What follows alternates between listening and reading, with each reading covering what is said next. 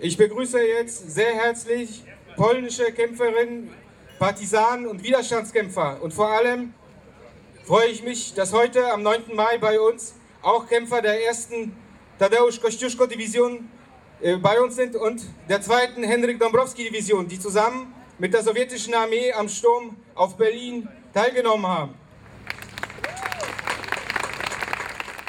Hunderttausende Polinnen kämpften an allen Fronten des Zweiten Weltkrieges gegen den deutschen Faschismus. Insgesamt kämpften 180.000 polnische Soldatinnen der ersten und zweiten Armee in der Schlacht um Berlin. Die Filmemacherinnen Christian Carlsen und Philipp Jansen begleiteten 2012 mit ihrer Kamera den dreitägigen Besuch der polnischen Kombatantinnen in Berlin und auf unserem Fest. In ihrem sehenswerten Film Vergesst nicht unseren Kampf erzählen die Zeitzeuginnen von ihren Erfahrungen im Krieg und der Befreiung von Berlin. Nazywam się pułkownik Adela Jaworowska. Służyłam króciusieńko w samodzielnym batalionie kobiecym imienia Emilii Plater. Ich bin Oberst Adela Jaworowska. Ich diente im ersten selbstständigen Frauenbataillon Emilia Plata. Am 1. September 1939 überfielen die Deutschen Polen. Am 17. September 1939, also nur 17 Tage später, drangen die Russen in Polen ein. Die Russen begannen uns zu verschleppen. Sie deportierten Polizisten, Professoren, solche Berufe. Die Russen verschleppten uns nach Sibirien. Allein die Streitkräfte boten die Möglichkeit, nach Polen zurückzukehren. Nur mit der Armee. Die UdSSR die Russen erlaubten den Polen die Formierung einer polnischen Armee. Sie halfen uns, sie lieferten uns Uniformen, Waffen und so weiter. Wir hatten dort ja nichts. Es war unsere einzige Möglichkeit. Als sich auf dem Gebiet der UdSSR die erste Infanteriedivision Tadeusz Kościuszko formierte, gelangten auch wir Frauen zur Armee.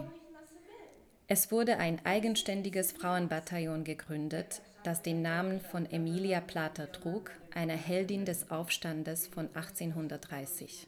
Wir waren junge Frauen, wir bekamen Uniformen. Wir wurden ausgebildet wie die Männer. Wir waren die einzige beispiellose Fraueneinheit in der Geschichte der polnischen Streitkräfte. Die Emilia Plater Soldatinnen kämpften heroisch. Sie starben den Heldentod bei Lenino, am Pommernwall, bei der Erstürmung Kolbergs und bei der Eroberung Berlins. Polnische Frauen kämpften nicht nur in den regulären Streitkräften, sondern auch in Partisaneneinheiten und in den polnischen Streitkräften im Westen. Major Lech Truk war an der Befreiung Berlins beteiligt. Po przełamaniu e, tych ostatecznych pozycji zostaliśmy skierowani nach Durchbrechen der letzten Stellungen wurde unsere Division als einzige aus der polnischen Armee ausgegliedert. Wir wurden ausgewählt auf Befehl Stalins. Uns wurde die Ehre gegeben, am Sturm auf Berlin teilzunehmen. Das war eine Anerkennung für die Tapferkeit der Polen in den Reihen der ersten und zweiten polnischen Armee. Unsere erste Division marschierte Richtung Berlin und die zweite Division befreite das Konzentrationslager Sachsenhausen. Sachsenhausen. Kapitän zur See Henryk Kalinowski beschreibt den Vormarsch auf Berlin und die letzten Tage der Kämpfe. Ja widziałem niemieckich żołnierzy idących w 1941 roku, kiedy mieli podwinięte rękawy, Ich sah die deutschen Soldaten 1941. Ärmel hochgekrempelt, nach Osten vordringen. Und ich sah sie später auf dem Rückzug. Wir sahen eine Armee, die schon fast entmenschlicht war. Aber wir wussten nicht, wie sie sich in Berlin verhalten würden. Wie lauteten ihre Parolen? Im Einzelfall war es schwierig zu entscheiden zwischen menschlichem Verhalten und der Folge faschistischer Propaganda. Wo endete der Gehorsam? Wann endlich begreift der Soldat und sagt, Hitler kaputt? Wann ergibt er sich? Vor uns waren ganze Straßenzüge übersät mit weißen Fahnen. Aus den Fenstern hängten sie weiße Laken. Aber das tat nur die Bevölkerung. Zur Vorbereitung des Sturms auf Berlin schossen 20.000 Artilleriegeschütze. Überall Ziegelstaub. Man konnte nichts sehen. Wir kämpften uns durch Rauch und Feuer. Es war schrecklich. Hier gab es keine Frontlinie. Wir kämpften Haus für Haus. Es kam vor, dass unten schon Russen oder Polen waren und oben noch Deutsche. Ich beendete meinen Kampfeinsatz 200 Meter vor dem Reichstag.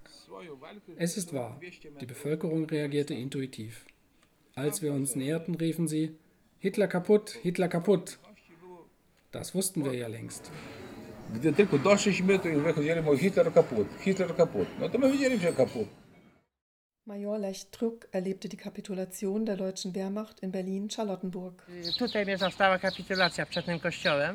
Hier erfuhr ich von der Kapitulation vor dieser Kirche.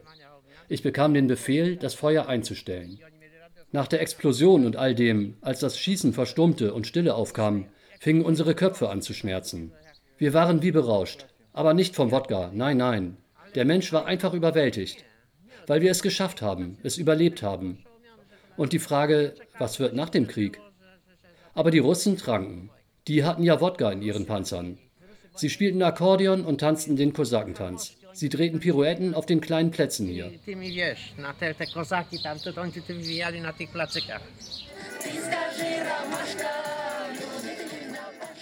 Oberst Eugeniusz Skrzypek und Oberleutnant Hania Schelewitsch gaben uns zum Abschied bewegende Worte mit auf den Weg. Chciałbym być od tamtych wojennych wydarzeń daleko. Ich wäre am liebsten weit weg von meinen Kriegserlebnissen. Aber man kann der Geschichte und dem Erlebten nicht entkommen. Ich sehe mit Freude, dass junge Menschen nach der Geschichte fragen und dem gedenken möchten, was ich am liebsten vergessen möchte. Nigdy nie spodziewaliśmy się, że wy będziecie jeszcze pamiętać o nas. Wir hätten uns nie erträumt, dass ihr uns erinnern würdet. Als ich hierher kam, habe ich gedacht, was werde ich denen erzählen können? Dann begriff ich, ich habe sehr viel zu sagen. Ihr jungen Menschen, ihr jungen Menschen. Vergesst nicht, vergeudet nicht, was wir erkämpft haben. Tut das nicht. Bewahrt den Frieden auf der Welt. Das muss eure Devise sein. To jest wasza dewiza.